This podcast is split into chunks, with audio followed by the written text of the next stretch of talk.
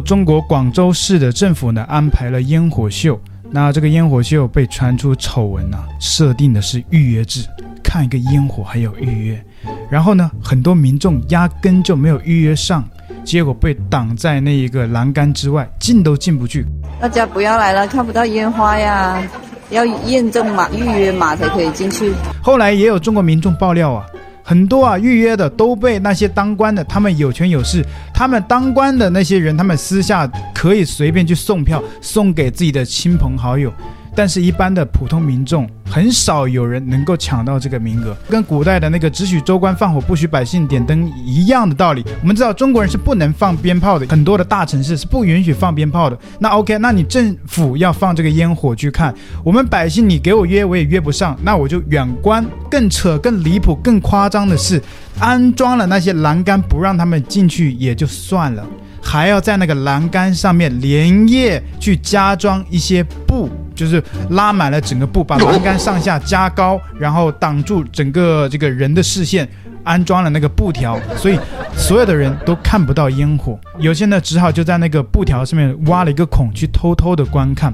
那后来也有那个当地的人爆料，那些城管啊、那些治安啊、警察就沿着整个布条那边巡逻，就是不让你们在那边搞破坏。你挖一个孔。那可能第二天警察就去你家了。哎，你怎么破坏啊？这个不是能给你们这帮韭菜，不是给你们看的。你有预约吗？对吧？你又没有预约到，那你怎么有资格看呢？对不对？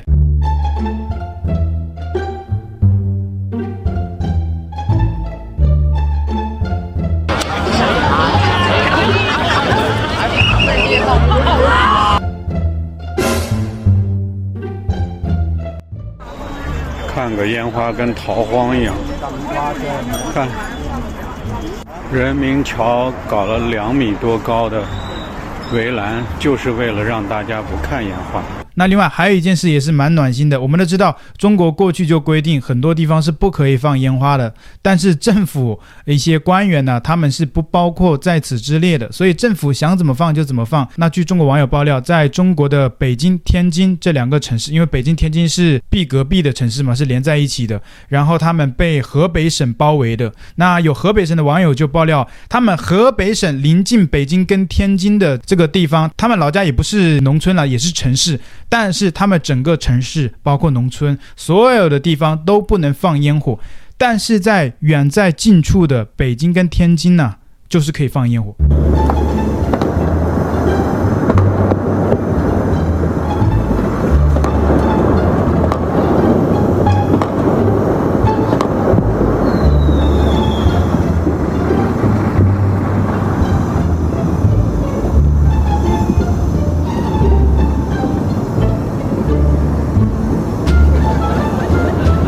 这是什么特别的对待吗？难道就是因为北京、天津都是有很多的北京的高官，他们的官员子女都是住在那里的，所以呃，政府的高层。在那边就可以放烟火。北京整个城市很多地方都在放烟火，而他们是怎么有这个特权呢？那相关的影片呢，也是非常的讽刺。河北省廊坊市不远处的北京跟天津呢，灯火通明，烟花放得非常的漂亮。然后近在咫尺的河北省廊坊市什么也不能做。去年北京发大水，也是让河北省去受灾，河北人接下了这个重担。河北人呢，被迫把北京的洪水全部放到河北，结果现在过年也是。那另外还有一件暖心的事，我们知道道马来西亚的著名歌手。黄明志日前呢，在新年之前，我不知道他是不是故意啊，这个特意在春节之前创作了一首歌曲，叫《龙的传人》。我们都是龙的传人。当然，我们知道以前也有很多歌叫《龙的传人》，比方说比较知名的就是王力宏的那一首《龙的传人》，那首歌怎么唱来的？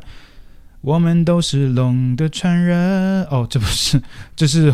黄明志的《龙的传人》，因为最近听太多这个黄明志版的《龙的传人》，所以我也不知道，已经完全混淆了。我记不得那个，呃，那个王力宏版的是怎么唱。真的，王力宏版本我记得非常有名，而且我肯定会唱。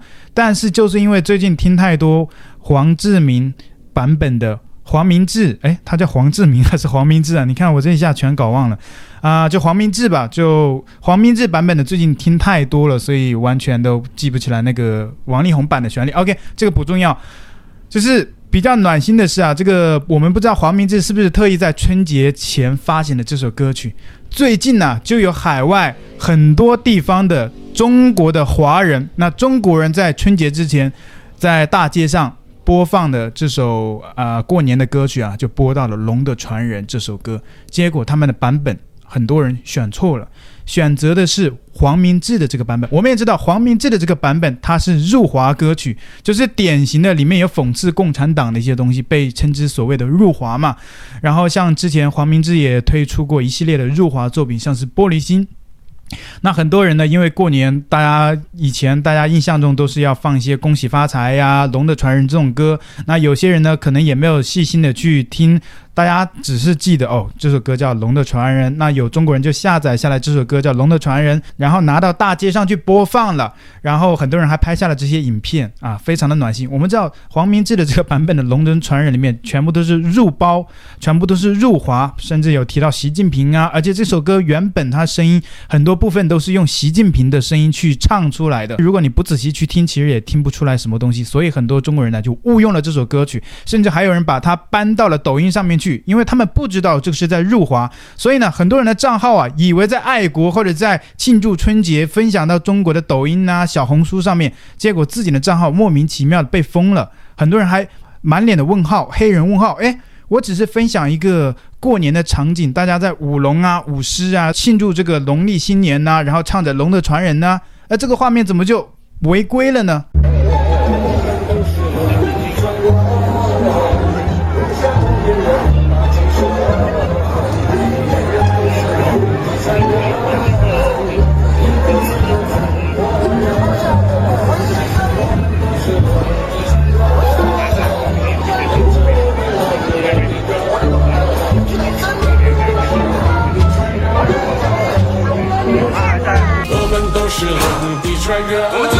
所以我觉得黄明志的这个做法还蛮暖心的，特地赶在春节前发行了这首歌曲，导致很多的小粉红、很多的中国人呢、啊、分不清楚哪首歌曲，然后在中国播放，然后在海外的唐人街播放，结果拍下相关的影片到抖音全部都封号了。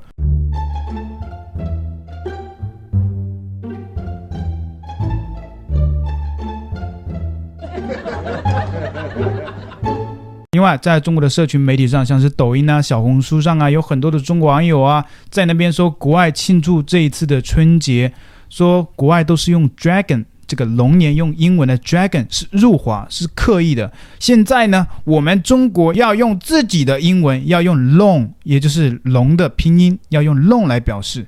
这个就很莫名其妙，大家用了这么多年都用 dragon dragon，现在用 dragon 啊，他们就说是入华了，接下来不能用了，要用 long。我真的要吐槽了啊！别再说龙年是什么 dragon year 或者什么 year of the dragon，我跟你们说，dragon 是指西方龙，我们中国人叫龙。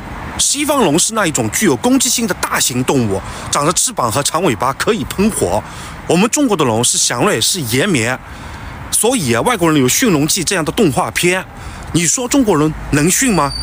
都说是龙的传人了，你好歹把龙说对吧？还有我们常州龙城不是什么 Dragon City，好吧，叫我们 The City of 龙。如果都真的成功换成了什么 Chinese 或者是 Long，我相信小粉还有新的发现。为什么？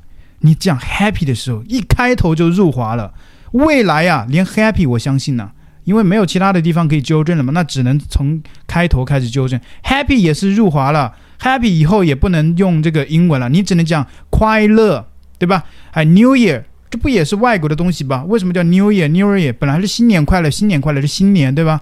当然，这个不是我现在这样调侃，真的有很多的中国网友在中国的社群平台上面开始说新年快乐不应该叫 Happy New Year，而是叫新年快乐。你这样怎么能让我们的中华文化走向世界呢？